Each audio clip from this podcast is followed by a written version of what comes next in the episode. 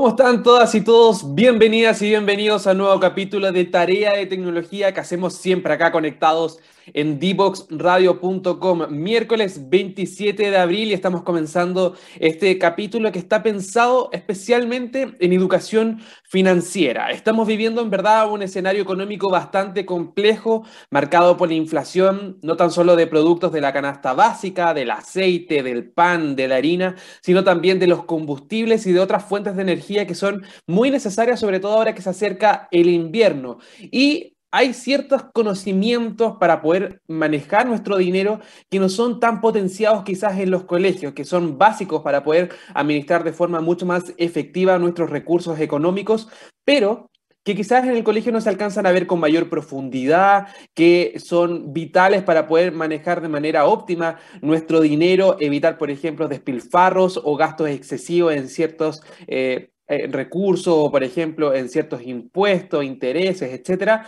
y por lo tanto es necesario fomentar este tipo de enseñanza y de aprendizaje en nuestro país, sobre todo en etapa inicial, desde los más chiquititos se puede educar respecto a cómo manejar y cuidar nuestro dinero, cómo cuidar nuestro bolsillo. Para fomentar un poco esta iniciativa, este interés sobre la educación financiera, el Instituto Milenio para la Investigación de Imperfecciones del Mercado y Políticas Públicas, junto al Banco Central, ya abrieron una nueva convocatoria para la ciudad de las oportunidades. Es ya la quinta, el quinto año consecutivo, bien digo, que se lleva lleva a cabo este programa. Son cuatro meses dirigidos a docentes de establecimientos educacionales y también a estudiantes de pedagogía para que puedan interiorizarse respecto a la educación financiera y sobre todo a cómo impartirla en la sala de clases. Muy importante porque se está acercando entonces esta realidad, este escenario económico a los escolares para que desde muy pequeños ya tengan conciencia entonces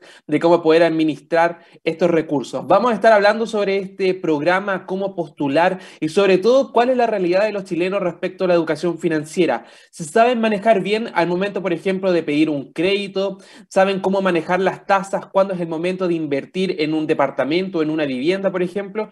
Todo eso lo vamos a estar conversando con nuestra invitada del día de hoy. Ella es Andrea Canales, es investigadora del Instituto Milenio para la Investigación de Imperfecciones del Mercado y Políticas Públicas, pero también es académica de la Universidad O'Higgins. Por lo tanto, vamos a tener también esa mirada más académica, más educativa respecto a cómo se está impartiendo este tipo de enseñanza en nuestros colegios y sobre todo también en la educación superior. Recuerden que ustedes también pueden ser parte de esta conversación utilizando el hashtag tarea de tecnología en Twitter, porque ahí estamos revisando todas sus preguntas, todos sus comentarios respecto a este tema tan interesante y tan contingente, viendo el escenario que vivimos actualmente en nuestro país. Antes sí, darle la bienvenida a Andrea, nos vamos a escuchar la primera canción de este capítulo de Tarea de Tecnología. Ya a la vuelta hablamos sobre educación financiera y cómo fomentarla en los colegios de nuestro país. Quieres descubrir el valor de las ciencias de la computación en el desarrollo de los niños y jóvenes, no te puedes perder. Día Cero. Día Cero. Todos los jueves a las 18 horas, junto a Belén Bernstein y sus invitados. Día Cero.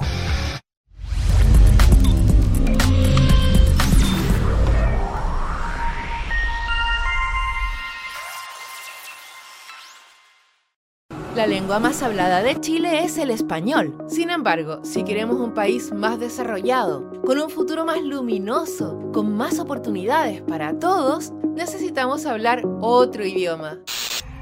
El lenguaje digital. Y nuestros niños y niñas deben empezar a aprenderlo ya. Por eso en IDEO Digital estamos trabajando para instalar las ciencias de la computación en las escuelas de Chile Infórmate más en ideodigital.cl y suma a tu escuela ahora.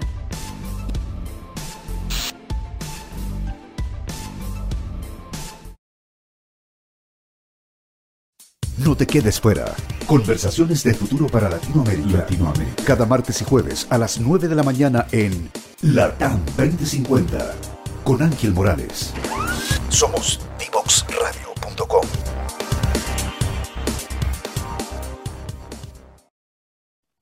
Ya estamos de regreso con tarea de tecnología acá en dboxradio.com y yo lo comentaba al principio de este capítulo, más de 1.300 docentes han podido ser capacitados respecto a educación financiera gracias al programa La Ciudad de las Oportunidades que está siendo impulsado por el Instituto Milenio para la Investigación de Imperfecciones de Mercado y Políticas Públicas junto al Banco Central. Las inscripciones para este año ya están abiertas, la convocatoria entonces está totalmente disponible para que aquellos docentes y también estudiantes de pedagogía que quieran sumarse a esta iniciativa y que quieran aprender sobre educación financiera para luego implementar este tipo de conocimientos en los colegios. Pero queremos conocer un poco más respecto a este curso, cuánto tiempo dura, qué tipo de contenidos se revisan en él y para eso tomamos contacto con nuestra invitada del día de hoy. Ella es Andrea Canales, investigadora del Instituto Milenio y también académica de la Universidad O'Higgins. Andrea, bienvenida esta mañana acá a Tarea de Tecnología. Hola Nico, muchas gracias por la invitación. Estoy súper contenta de venir a contarles de la Ciudad de las Oportunidades. Claro, porque obviamente es un programa bastante contingente, se está viviendo un escenario económico muy complejo, marcado por la inflación, se están tomando medidas también por parte del gobierno para poder paliar un poco los efectos en el alza de productos tan básicos como el aceite, el combustible, la harina, el pan, el pollo, las carnes en general. Entonces, sin duda este tipo de, de iniciativas, de instancias para poder aprender sobre educación financiera son muy útiles. Pero, ¿en qué consiste en específico, Andrea? ¿Qué tipo de contenidos se ven en este programa La Ciudad de las Oportunidades? Te cuento un poquito la historia del curso porque siempre me gusta contarlo para que se entienda cómo llegamos a hacer el curso. Eh, nosotros eh, no teníamos mediciones oficiales de cómo estábamos en educación financiera hasta la PISA 2015, ya que es una prueba que se aplica a todos los alumnos, o sea, no a todos, a una muestra de alumnos de 15 años, y nos muestra o nos evidencia que en Chile teníamos altos niveles de analfabetismo. O sea, eh, en, este, en esta prueba tú tienes un, nivel de desempeño que va desde el 1 al 5, y si tú tienes bajo 2, es decir, 1 o menos, eh, se dice que eres analfabeto financieramente, y en ese tiempo teníamos alrededor del 38% de, de analfabeto financiero en nuestros jóvenes.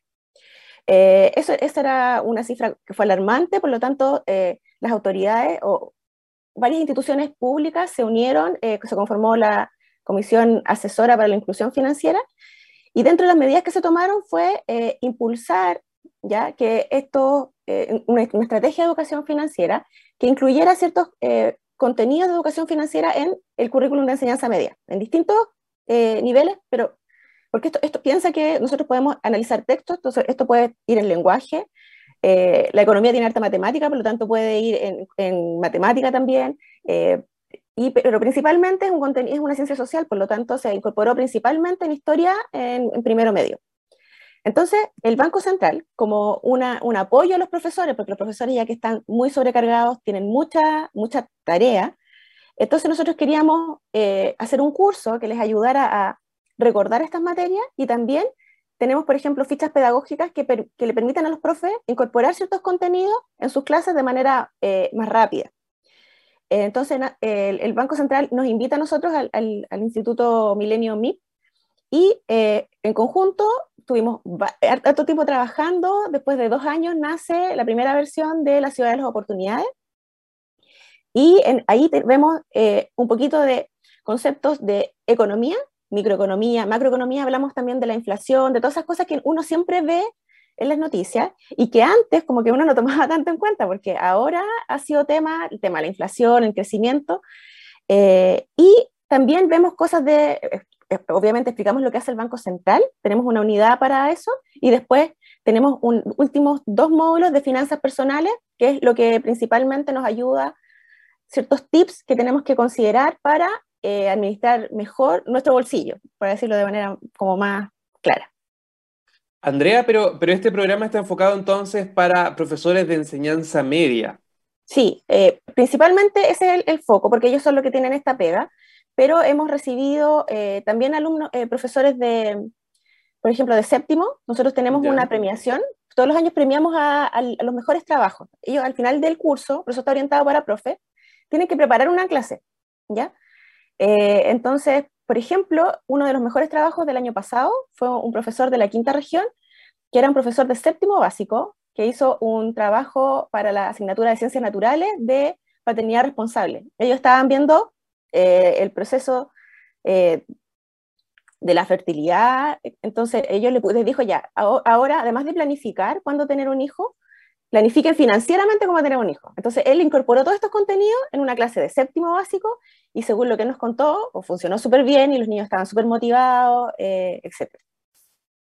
Perfecto. O sea, es súper eh, importante recalcar ese punto de que se puede implementar este tipo de conocimiento de educación financiera desde básica. O sea, yo que, creo que quizá hay términos que puede costar eh, entender o asimilar cuando son más pequeños, pero sí se puede enseñar desde los colegios eh, respecto al manejo del dinero de manera eficiente, a cuidar, como tú decías, el bolsillo para que no piensen que son temas quizás un poco más densos o, o que, o que pueden ser un poco más complejos de enseñar, sobre todo a los niños que están como desde sexto, séptimo hacia arriba.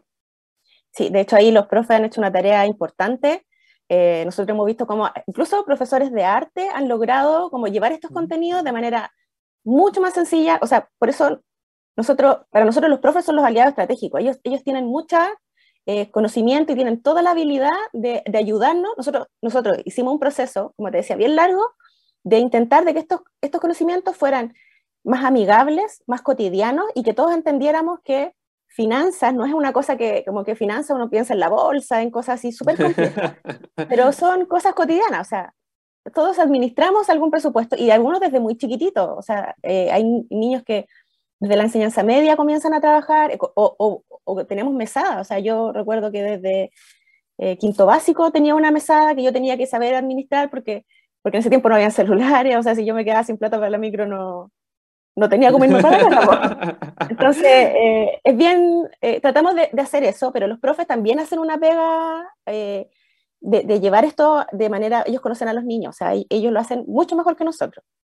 de poder aterrizar estos temas, claro, a hechos concretos, a comprar un dulce, por ejemplo, un pastel o, la típica colación del colegio.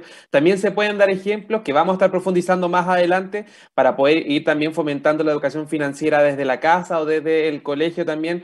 Pero ahora, enfocándonos en este programa, La ciudad de las oportunidades, tú me comentabas que está entonces enfocado en estudiantes de pedagogía y también en profesores, sobre todo de educación media.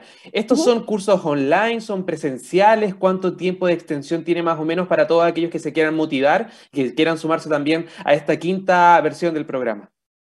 Sí, e, es, el curso es 100% online, ¿Ya? 100% gratuito, o sea, no tienen que pagar nada. Eh, la, idea es tratar de llegar a la mayor cantidad de profesores posible, por lo tanto, por eso eh, decidimos que sea gratuito y que sea online. Eh, entonces, cada módulo, el, curso consta de seis módulos más uno introductorio que dejamos una semana para que a veces los profes eh, no, se saben, no saben ingresar a la plataforma, entonces dejamos una semana para que ellos puedan ingresar a la plataforma, conocerla, conocer sus claves, familiarizarse. familiarizarnos con la plataforma. Y después comienzan seis módulos que duran dos semanas cada uno, ¿ya? donde ellos de manera autodidacta van revisando los contenidos. Ya tenemos eh, un, módulo, un, PDF descargable más, un, multimedia donde vamos eh, revisando los contenidos de manera mucho más amigable em, y más cercana. Y después ellos pueden complementar con, con este, como te decía, como este documento. Vamos a, y hay unos foros donde vamos comentando, vamos viendo noticias que están relacionadas. Entonces, ellos se van dando cuenta que en verdad todos estos temas son súper cotidianos. Eh, y, y tiene, como te decía, cada módulo dura dos semanas y al final hay una pequeña, una pequeña evaluación, pero la evaluación final, final es preparar una clase. Y, y en general eh, premiamos a los, a los mejores trabajos. Antes, cuando, cuando no había pandemia, eh, incluso algunos profes realizaban las clases, nos mostraban fotos de, la clase, era bien, era bien bonita la experiencia. bueno, pero ahora me imagino que también se pueden implementar nuevamente, tanto prácticamente todos los colegios con clases presenciales, por lo tanto, ahí todos los profesores que se sumen a este programa también van a poder dejar registro a través de video, de imágenes, de cómo se está educando sobre educación financiera ahí en las salas de clases, luego de haber pasado por este programa La Ciudad de las Oportunidades. Andrea, pero eh, bueno, ¿cómo es la selección de los contenidos? Sabemos que, por ejemplo, el escenario económico actual es muy distinto al que se vivió pre-pandemia, por lo tanto, hay términos que son mucho más familiares, hay conceptos también que hay que saber dominar en un escenario donde está marcado actualmente por la inflación, lo comentábamos al principio, el tema del alza de precios. Eh, ¿En la selección de los contenidos eh, se mantiene durante todas las versiones de este programa o también lo van actualizando en base a la realidad que se está viviendo en el país? Mira, nosotros partimos inicialmente viendo cuáles eran los contenidos que se incorporaron en el currículum de, los de los profes, de los alumnos de enseñanza media, y lo que hacemos año a año es hacer una encuesta final y les preguntamos a los profes qué temas les gustaría que nosotros incorporáramos. Y en general lo que hemos hecho, ido haciendo como incorporando ciertos temas que para ellos son o sea, los temas más frecuentes. Obviamente, sí, nos encantaría meter, hablar de muchos temas, pero tendríamos un curso de un año y no es la idea. Eh, pero vamos incorporando así como los temas que, que, más nos piden. Y por ejemplo, antes teníamos, eh, inicialmente, la primera versión tenía, por ejemplo, cinco módulos, pero el módulo de finanzas personales eh, generaba mucho, mucho interés, entonces decidimos ampliarlo y, por ejemplo, incorporamos algo que nos pidieron bastante, cosas como el trabajo. ¿A qué me refiero con el trabajo? Muchos eh, les pasaba que, que, nos, contaban, porque hay una breve encuesta y nos van contando, nos contaban que, por ejemplo, cuando ellos empezaron a trabajar no entendían la diferencia entre el sueldo bruto y el sueldo líquido, o tenían que hacer una boleta y no entendían eh, a quién se le pagaba ese, ese, descuento que había, o por qué había un descuento. Entonces, eh, esa es como la mayoría de nosotros, casi, o sea, casi todos, nuestra fuente de ingreso es el trabajo, creímos que era necesario incorporar, entender en el fondo cómo eh, se estructura a, grande, a grandes rasgos mi sueldo. O sea, si soy, em, si soy independiente o si soy... Em, eh, o si estoy, tengo algún contrato, eh, que, entendiéramos mejor como nuestro pago de fin de mes.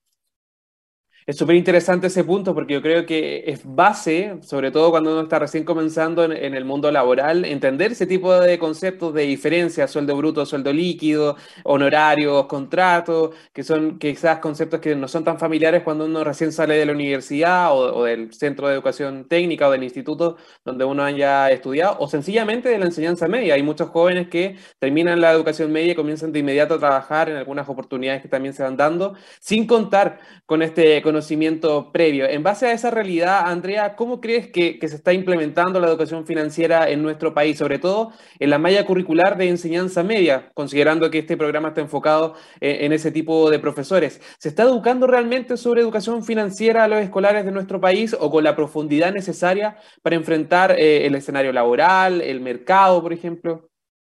O sea, hay una realidad obviamente súper eh, dispar, porque lo que hemos visto es que, claro, se han incorporado, eh, esto ha sido paulatino, de hecho, hace un, después de que, se incorporaron estos contenidos, se creó un electivo que se llama eh, Economía y Sociedad, ¿ya? E, pero, pero fue después, entonces, paulatinamente se han ido incorporando, y nosotros hemos tenido la oportunidad de conversar con profesores que, que terminaron el, el curso eh, después de un tiempo y, y, en sus colegios le han dicho ya, tú que hiciste el curso, ahora ofrece un electivo de finanzas personales, ofrece un electivo de economía. Por lo tanto, yo, siento que si hay un interés, nos queda mucho por, por trabajar, porque, claro, eh, eh, si, tú, si tú miras eh, el currículum de enseñanza media, no hay un curso de economía, por lo tanto los profes nos dicen, no sabemos qué hacer. Nos gustaría apoyarlos mucho más en ese sentido también, en cómo formular tal vez un electivo de economía que ellos puedan implementar, tal vez esto es un proyecto a futuro. Pero, pero siento que sí hay mucho interés y los profes sí lo han ido incorporando eh, paulatinamente, porque también los niños van preguntando. Fíjate que nosotros desde la pandemia, yo he tenido la, oportunidad de conversar con distintas personas y también de ir a los medios. yo, no, yo no era mucho de entrevista antes. Y eh, y, siempre, y, siempre, y, noto que hay mucho interés. La gente empezó a hablar, como te decía, comenzó a hablar de inflación, comenzó a hablar de crecimiento, comenzamos a hablar de muchas cosas que, que antes, como funcionaban o no habíamos tenido problemas, eh, como que uno las obviaba un poquito, pero ahora la gente sí tenía necesidad de, entender, sí quiere eh, saber qué hacer en esta situación compleja, por lo tanto quiere entender ciertos términos. Es súper clave eso. En verdad, como que el escenario económico nacional está motivando a muchas personas a aprender a interiorizarse respecto a este tema, a cómo manejar y cómo cuidar el bolsillo hoy en día, considerando que muchos productos básicos están siendo cada vez más caros y por lo tanto ahí sin duda hay una falencia. ¿Cuál crees que, que son como los contenidos claves, Andrea, que se deben pasar en el colegio para aquellos profesores que, que quizás quieran hacer, por ejemplo, un electivo de economía, que quieran enseñarle a los chicos o chicas respecto educación financiera, ¿cuáles son como los conceptos, los términos que quizás son esenciales al momento de, enseñar sobre finanzas en el colegio para así poder enfrentar entonces de mejor manera una vez que uno ya sale de, la educación media? lo, principal son, primero, presupuesto. ¿ya? Nosotros tenemos que acostumbrarnos a tener un presupuesto. Por ejemplo, a mí me gusta mucho Excel, yo tengo mi presupuesto en Excel. Hay gente que no, Excel no es tan amigable, pero sí puedes tener un cuaderno, puedes ir eh, de la manera que te sea a ti más fácil ordenar tu presupuesto, ¿ya? Saber en qué se van, en qué se va tu mesada, tu sueldo, tus ingresos, tus lucas, ¿ya? Y planificarnos. Planificar ese, ese, ese presupuesto. ¿Qué significa, ¿Qué significa planificar? Aquí estoy mezclando dos, dos términos. Planificar significa que, por ejemplo, cuando yo quiera comprar algún bien, por ejemplo, me quiero comprar un computador, quiero comprarme un auto, siempre pensar, ¿es una necesidad? ¿Lo necesito ahora o puedo esperar? ¿Puedo empezar a ahorrar? ¿Ya? Y si, y si empiezo a ahorrar, a eso me refiero con planificar, comenzar a, ahorrar lo que yo eh, necesite para adquirir ese nuevo bien o servicio. Entonces, planificar mi objetivo y ordenar mi, mi, presupuesto. Yo siempre doy un, un ejemplo que eh, es tal vez muy burdo, muy cotidiano, pero eh, a mi mamá le gusta gastar mucho en algo que no es necesario, pero tampoco puedo decirle, mamá, deja de comprar esas cosas porque todos los meses está comprando lo mismo. Entonces lo que hicimos, por ejemplo, es dejar un presupuesto. Entonces ella tiene un presupuesto para comprar ropa que le gusta mucho. Entonces, eh, pero ella tiene, tiene su presupuesto agotado. Entonces ella con esa plata eh, sabe que no puede comprar más. Entonces, eh, no, la, no la restringimos completamente, pero ella, tiene, ella, ella se ordena de esa forma. ¿Cuál es el otro tema? Ahorro. Ahorro, eh, si quieres más adelante ahondamos un poquito sobre el tema del ahorro, porque eh, ahorrar es siempre importante y existe lo que se llama el ahorro formal y el ahorro informal. El ahorro informal es como cuando, ahorramos en el chanchito, eh, debajo del colchón o tenemos algún lugar especial para guardar nuestra plata. Y el ahorro formal es cuando lo dejamos en el banco, en alguna institución financiera que, que nos ofrece una tasa de interés, por lo tanto nuestro dinero ahorrado en esas instituciones va creciendo.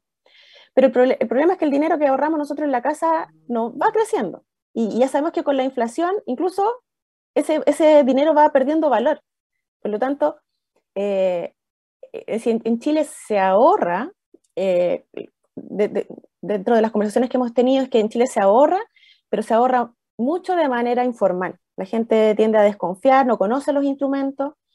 lo mismo, a veces la gente en vez de ahorrar quiere invertir y la inversión sí que hay, que hay desconocimiento. La gente se atreve poco, eh, hay poco conocimiento de cuáles son las alternativas de, de, inversión que yo tengo y cuál es la adecuada para mí. No, no, hay, aquí no hay una receta mágica sobre cómo invertir. Yo, eh, nosotros en general nunca damos consejos de, de, inversión, pero, pero sí hay que tener ciertas cosas en consideración.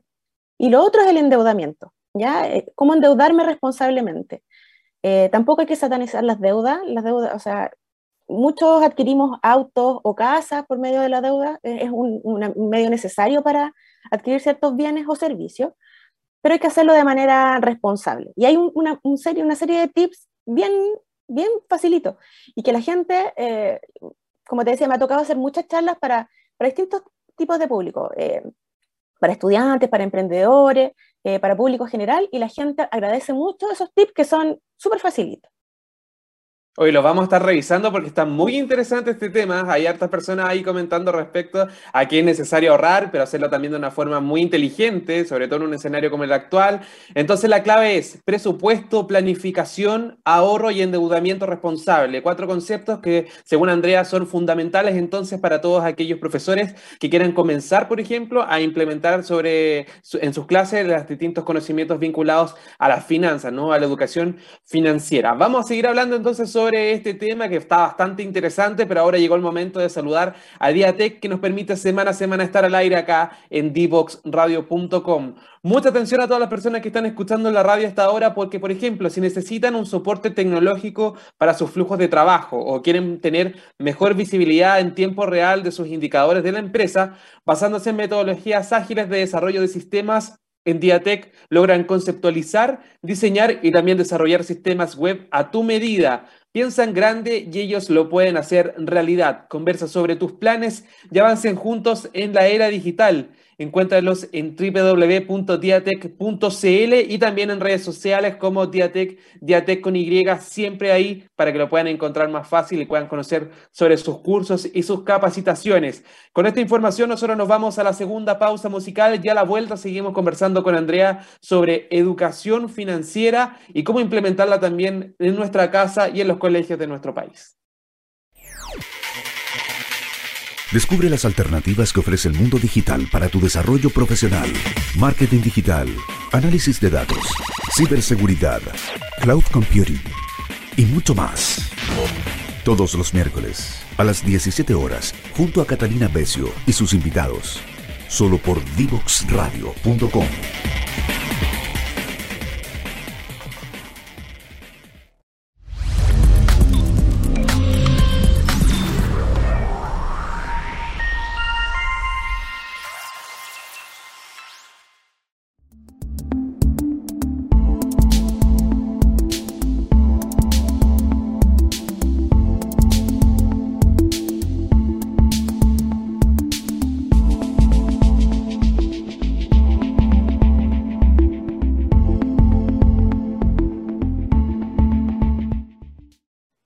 Ya estamos de regreso con tarea de tecnología y recuerden que pueden ver este capítulo y el resto de nuestra temporada en dboxradio.com y también estamos en redes sociales. Nos pueden encontrar en Facebook, en Twitter, en YouTube, en Instagram y también incluso hasta en LinkedIn, donde también van a estar publicando parte de las entrevistas, no solamente de tarea de tecnología, sino también del resto de programas de Dbox Radio y también los siguientes invitados para los capítulos que se vienen más adelante. Nosotros el día de hoy estamos hablando con Andrea Canales del Instituto Milenio MIP y también académica de la Universidad O'Higgins sobre educación financiera. Y hay hartas preguntas ahí rondeando en Twitter. Estábamos revisando parte de, con, el, con, el, hashtag tarea de tecnología, algunas dudas que nos están llegando, sobre todo recomendaciones para ahorrar. Sin duda, ahorro es uno de los términos cruciales en este escenario y en general, ¿no? Es un hábito que tenemos que tomar eh, en consideración y implementarlo. Pero ¿cómo hacerlo de manera efectiva, Andrea? ¿Cuáles son algunas de las recomendaciones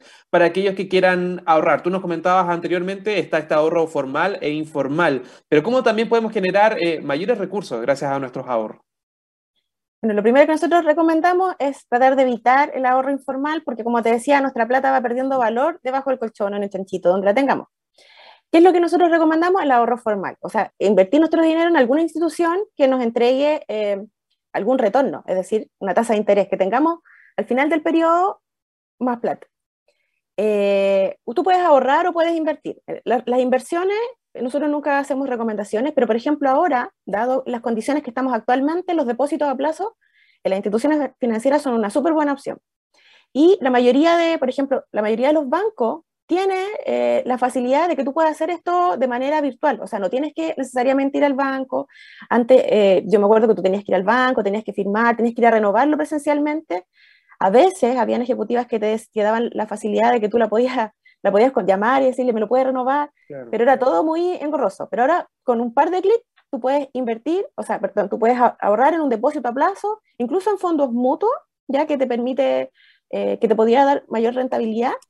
Eh, en, y los depósitos a plazo existen desde 7 días hasta un año, si tú quieres. Por lo tanto, si tú quieres ahorrar y no sabes eh, cuándo vas a necesitar la plata, porque a veces uno, uno, la tiene para un objetivo, pero a veces tú la tienes por si acaso. O sea, en caso de alguna emergencia, tú puedes eh, invertir en un depósito a plazo y puedes ir renovándolo automáticamente o bien tú lo vas renovando cada, eh, cada cierto periodo según tú vayas teniendo tus necesidades. Por ejemplo, yo, yo conozco un par de personas que hay, parte de los ahorros, dividen el ahorro en la mitad y, hay algunos que lo tienen, por ejemplo, a siete días y otro más a tres meses, porque en caso de alguna emergencia. O sea, tengo un poquitito que vence rapidito y otro que, que lo tengo para mediano plazo en caso de que yo tenga algún objetivo eh, de ahorro. Andrea, y por ejemplo, el monto en este tipo de, casos, de que uno quiera ahorrar en un depósito a plazo o el fondo mutuo, ¿hay alguna recomendación de cómo partir? ¿Partir con montos bajitos o tirarse de una con, montos más altos? ¿Cuál hay eh, un consejo para aquellos que quieran incursionar en este tipo de ahorro? Yo, o sea, esto es un consejo ya más personal, no es como un consejo muy, muy técnico.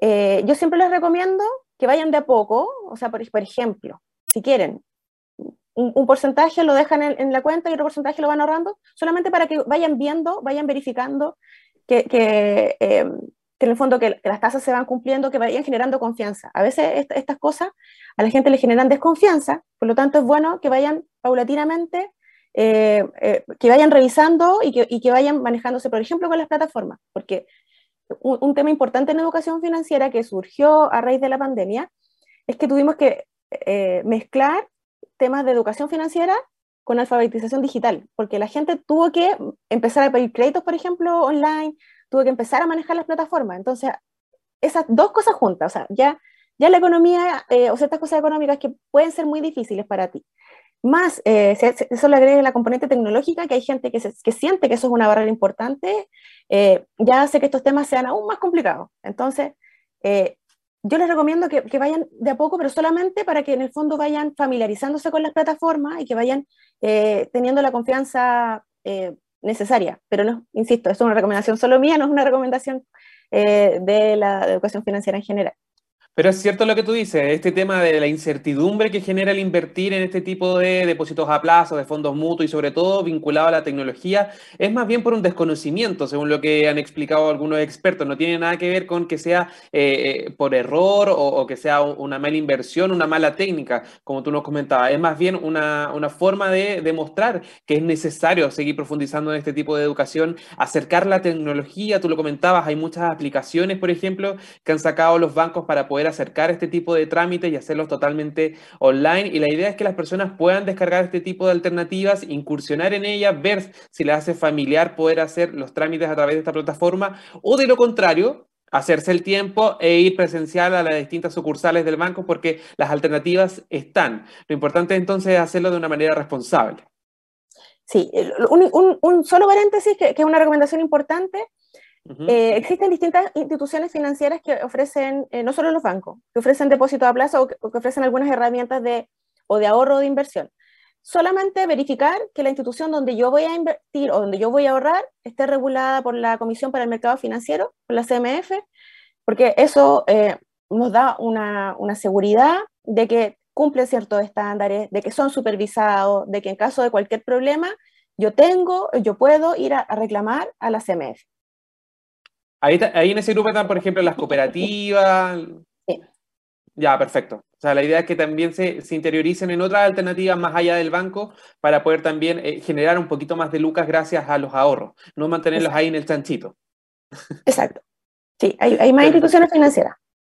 Y respecto al, endeudamiento responsable, Andrea, ¿algún tipo de consejo? Porque también nos estaban preguntando harto respecto a eso, cómo poder eh, atreverse, como tú nos comentabas, eh, a, endeudarse, pedir un crédito, sobre todo ahora que hay muchas personas que están recurriendo a créditos porque está todo un poco más caro, entonces van a buscar su crédito de consumo, algunos igual se atreven, por ejemplo, con los créditos hipotecarios, pese a las recomendaciones de los expertos que dicen que mejor esperar un poquito. ¿Cuál es ahí la, la mirada respecto a este tema? Y mira, ahí hay una, una recomendación súper importante, porque antes eh, lo que hacía la gente, cuando tú buscabas un crédito, tú tratabas de buscar, por ejemplo, la tasa de interés más baja. ¿ya? Entonces tú era como un indicador de que el crédito podía ser más económico. Sin embargo, los créditos, los créditos de consumo eh, o todos los créditos en general tienen asociados otros costos. Hay impuestos que tú tienes que pagar, hay comisiones, hay, hay seguros, etcétera, que pueden encarecer mucho el crédito. Entonces, a veces, no necesariamente, la tasa de interés más baja es una garantía de que el crédito al que tú estás obteniendo es el más económico. Entonces, en ese sentido, el regulador introduce una herramienta que nos ayuda a poder comparar créditos, que es la CAE, la carga anual equivalente. hay que diferenciar de el CAE, que es el crédito anual del Estado, claro. la, la CAE. Y las instituciones financieras en general, cuando uno cotiza un crédito, están obligados a entregarte la CAE. ¿Ya? Y la CAE es el porcentaje de lo que tú vas a pagar en total, cuánto es el costo que te están cobrando. El costo, es decir, la tasa de interés, todo lo extra, todos los costos extra. Entonces, cuando tú, si tú puedes comparar, si tú puedes ir a, más de una institución financiera y pedir una cotización, si tú cotizas el mismo monto y por el mismo periodo de tiempo, ¿ya? Tú tienes que escoger el crédito que te ofrezca la CAE más baja.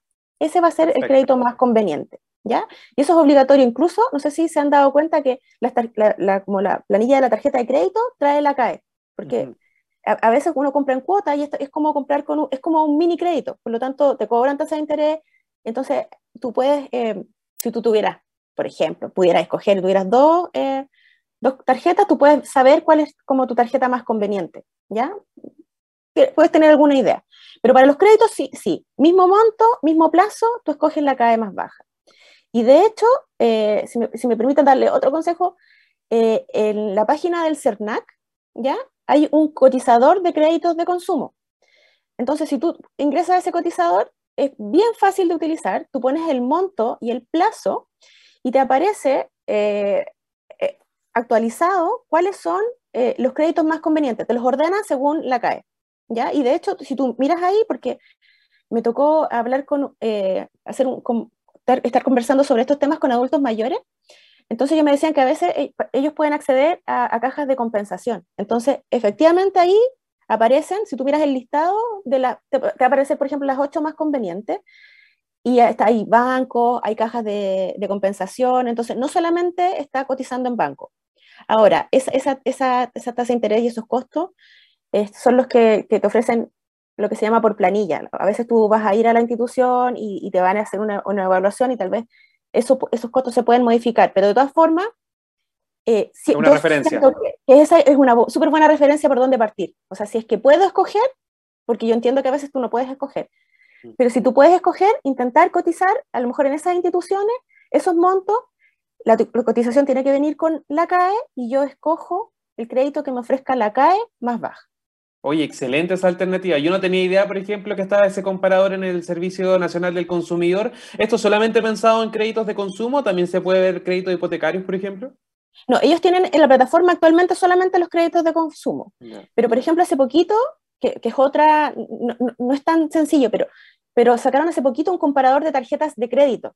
Entonces tú puedes seleccionar el banco, eh, eh, puedes, puedes, buscar tu tarjeta y, vas, eh, hay un resumen de todos los cobros asociados. Entonces tú vas a entender un poquito todos los cobros a los que está asociado a tu tarjeta. Por ejemplo, yo tenía una tarjeta que decía que no, no, no me cobraba por compras internacionales. Y yo siempre tuve la duda, siendo, sabiendo de educación financiera, pero ahí me confirmaron que efectivamente no, no hay ningún cobro por las compras internacionales. O sea, eh, sirve para verificar la información. O sea, uno siempre tiene dudas. Claro. Pero excelente esa alternativa entonces en la página del CERNAC, está este comparador entonces para ver eh, cuál es el crédito de consumo más conveniente en base a la CAE, como bien indicaba Andrea, para que lo revisen y ahí sepan cuál es el más conveniente para su bolsillo. Estábamos hablando entonces, Andrea, respecto de eh, este programa, esta convocatoria que está abierta para los profesores, para también los estudiantes de pedagogía, para que puedan interiorizarse respecto a educación financiera, pero, ¿qué otras alternativas también hay para las personas que no son, por ejemplo, profesores, que no están vinculadas a la pedagogía, pero que quieran también interiorizarse? ¿Tienen ustedes algún tipo de material, de página web, de algún libro que nos puedan ahí ayudar para poder aprender un poquito más? Sí, eh, de hecho el año pasado nosotros, eh, también por este, este, este interés, eh, dentro de los módulos de la ciudad de las oportunidades, por ejemplo, el primer módulo es el de microeconomía. Entonces, y microeconomía es algo que es súper cotidiano, tiene que ver con la oferta, la demanda, son temas que nosotros manejamos eh, con los precios. Eh, hablamos, por ejemplo, también de la colusión, por qué pasa la colusión, eh, que también son cosas que la, que la gente, que, le generan interés, que escucha, que son temas súper cotidianos. Entonces, el año pasado, con el, con el Instituto Milenio MIP, lanzamos un libro que se llama Microeconomía. ¿Qué? Porque justamente es como Como, ¿qué me está Muy bien. Eh, entonces, que, tenemos en proyecto sacar más libros, con, por ejemplo, sería para nosotros ideal conseguir lanzar un macroeconomic como que son, que son temas que, que, no, de nuevo, que suenan, pueden sonar muy raros, pero, pero tratamos, tratamos de explicarlo de la manera más, más clara posible, con, con em, ejemplos cotidianos, con enfoque de género, etc. Y eso, ese libro también es, es gratuito eh, y, lo pueden ver online en, la página economy-que.cl. Eh, lo pueden ver online y también lo pueden descargar. Eh, online a mí me gusta más porque es interactivo, entonces se pueden ver más la interactividad online, pero si tú descargas el PDF se pierde eso, pero igual, si, si lo quieren leer de esa forma eh, es más cómodo. Y existen varias instituciones que hacen esfuerzos por, por llegar a distintos públicos, principalmente, el, o sea, el Banco Central tiene su programa Central en tu Vida, donde hacen varias charlas para público general. Este año han, comenzado y, por ejemplo, tuvieron al consejero Luis Felipe Céspedes hablando de inflación hace poquito, entonces también eh, es bueno que, estén mirando. Existen, eh, como les decía, varios esfuerzos eh, de distintas instituciones para llegar con estos temas a la mayor cantidad de, público posible. Así que pueden estar mirando las redes sociales del Banco Central o del programa en particular Central en tu Vida y también las redes del MIP, porque ahí también vamos publicando em, las distintas eh, eh, actividades o programas o libros que estemos lanzando. Yo terminando la entrevista me voy de inmediato a economy-que.cl porque necesito aprender un poquito más respecto a, cómo manejar mejor los recursos. Yo creo que varios van a estar ahí interesados en esta alternativa que está gratis entonces disponible gracias al Instituto Milenio MIP y ahí lo pueden descargar o ver también online como lo recomendaba Andrea. Ya para ir cerrando esta entrevista, Andrea, que de verdad ha sido muy interesante, muy didáctica y educativa para muchos. Cuéntanos un poquito hasta cuándo son las postulaciones para este programa, eh, la ciudad de las oportunidades, cómo es un poco el proceso para aquellos que se quieran motivar e inscribir. Eh, se pueden, eh, las inscripciones están abiertas desde, bueno, abrieron el primero de abril y están hasta el 31 de julio porque el curso parte el primero de agosto. en la página cursodistancia.cl pueden encontrar el formulario de inscripción, ahí se inscriben y nosotros regularmente les vamos mandando un correo para eh, eh, contarles si que fueron o no aceptados en el curso, porque principalmente, como te decía, es un curso que está orientado para profesores, ¿ya? Y, la, evaluación final es preparar una clase, por lo tanto, aunque nos encantaría recibir a, todos los interesados, eh, está orientado principalmente para profes, entonces vamos revisando los antecedentes cada cierto tiempo y les vamos informando si fueron aceptados o no fueron, o no fueron aceptados. Pero profesores, bienvenidos de casi todos los niveles, principalmente de enseñanza media. Eh, eh, esto, está orientado, principal, como te decía, a, profesores de historia, de matemática y de lenguaje. Eh, a veces hemos recibido otro tipo de profe, ahí vamos evaluando, pero los invito a todos a, postular y estudiantes de pedagogía también. ¿ya? ellos, también son bienvenidos porque se están preparando y también les interesan estos temas y también pueden preparar una clase. O sea, entonces, esto, son, estos temas les, sirven y, ellos son perfectamente capaces de, realizar el curso y lo van haciendo, eh, como te decía, a su tiempo. Ya es, online, cada módulo dura dos semanas. Eh, y en general los profesores, como tienen poquito tiempo los fines de semana, se dedican a avanzar en, el curso y lo van haciendo a su ritmo. Esa es la, la idea. Cursodistancia.cl, entonces ahí está esta alternativa para todos los profesores y estudiantes de pedagogía que quieran profundizar sobre educación financiera y luego educar a los más jóvenes sobre finanzas en las salas de clase. Una excelente alternativa entonces que está abierta la postulación hasta el 31 de julio porque las clases comienzan en agosto, como nos comentaba Andrea Canales, investigadora del Instituto Milenio MIP, también académica de la Universidad de O'Higgins, que hoy estuvo acompañándonos y también contándonos varios consejos que yo creo que muchos vamos a implementar para ahí mejorar nuestras finanzas. Andrea, de verdad, muchas gracias por acompañarnos esta mañana acá en Tarea de Tecnología. Muchas gracias a ti, Nico, por la invitación y fue demasiado entretenido hablar de este tema contigo y con todo lo que... Ojalá, que los tips les hayan servido. Sí, mucho. Ahí lo vamos a estar implementando y vamos a estar revisando también los comentarios con el hashtag Tarea de Tecnología. Nosotros nos vamos ahora a la última canción antes de despedir el capítulo del día de hoy. No te quedes fuera. Conversaciones de futuro para Latinoamérica. Latinoamérica. Cada martes y jueves a las 9 de la mañana en LATAM 2050 con Ángel Morales. Somos divoxradio.com.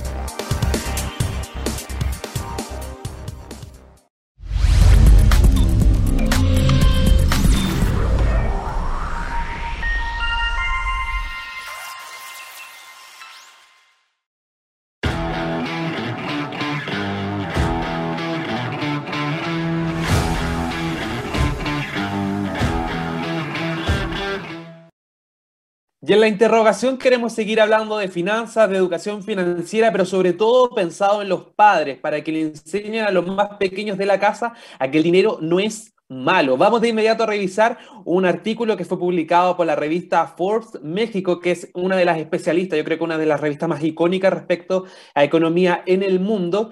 Ahí se entrega una serie de tips entonces para que los padres puedan fomentar el ahorro y el uso responsable del dinero en los más pequeños. Por ejemplo, una de las recomendaciones que está ahí presente es contagiarles el hábito de ahorrar. Cada vez que compre algo en una tienda, el padre hay que contarle entonces al niño que el dinero lo usa para... Eh, comprar este tipo de artículos que se gana trabajando y que procuras obviamente que los productos o servicios permitan también un ahorro. Hay que tratar, por ejemplo, de que el niño vea cuando el padre guarda el dinero en efectivo o la tarjeta de crédito en la billetera, porque eso también es muy visual, ya hace que el niño genere una imagen, una referencia respecto a qué consiste ahorrar, en qué consiste entonces poder generar este tipo de alternativas para que ellos puedan también interiorizarlas y luego replicarlas qué mejor que con el ejemplo del padre o de la madre al momento de ahorrar. Otra de las recomendaciones es mostrarles la diferencia entre una necesidad y un capricho. Una necesidad, por ejemplo,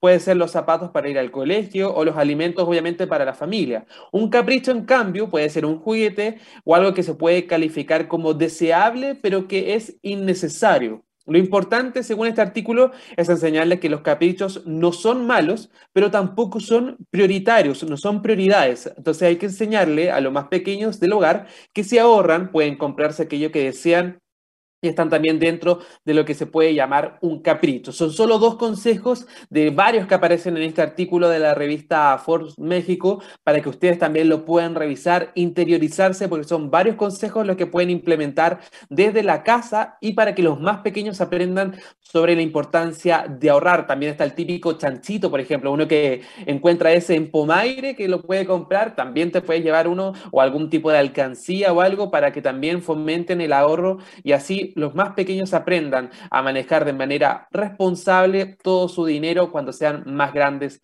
obviamente. Son algunos de los consejos, parte de las recomendaciones de este capítulo de tarea de tecnología especialmente enfocado en educación financiera y también el manejo yo diría responsable, hay que recalcar esa palabra, responsable de eh, nuestro dinero en un escenario marcado obviamente por la inflación, por eh, varias crisis económicas que se están viviendo debido a factores internos, externos, etcétera. Lo importante entonces es cuidar nuestro dinero y tomar en cuenta muchos de los consejos que entregó Andrea y también los que están presentes en este artículo de la revista Forbes. Con esto entonces nosotros nos despedimos, ya es momento de cerrar este capítulo de tarea de tecnología, pero muy pronto nos vamos a volver a encontrar con más temas y nuevos invitados, siempre acá conectados en dboxradio.com. Que tengan una excelente jornada.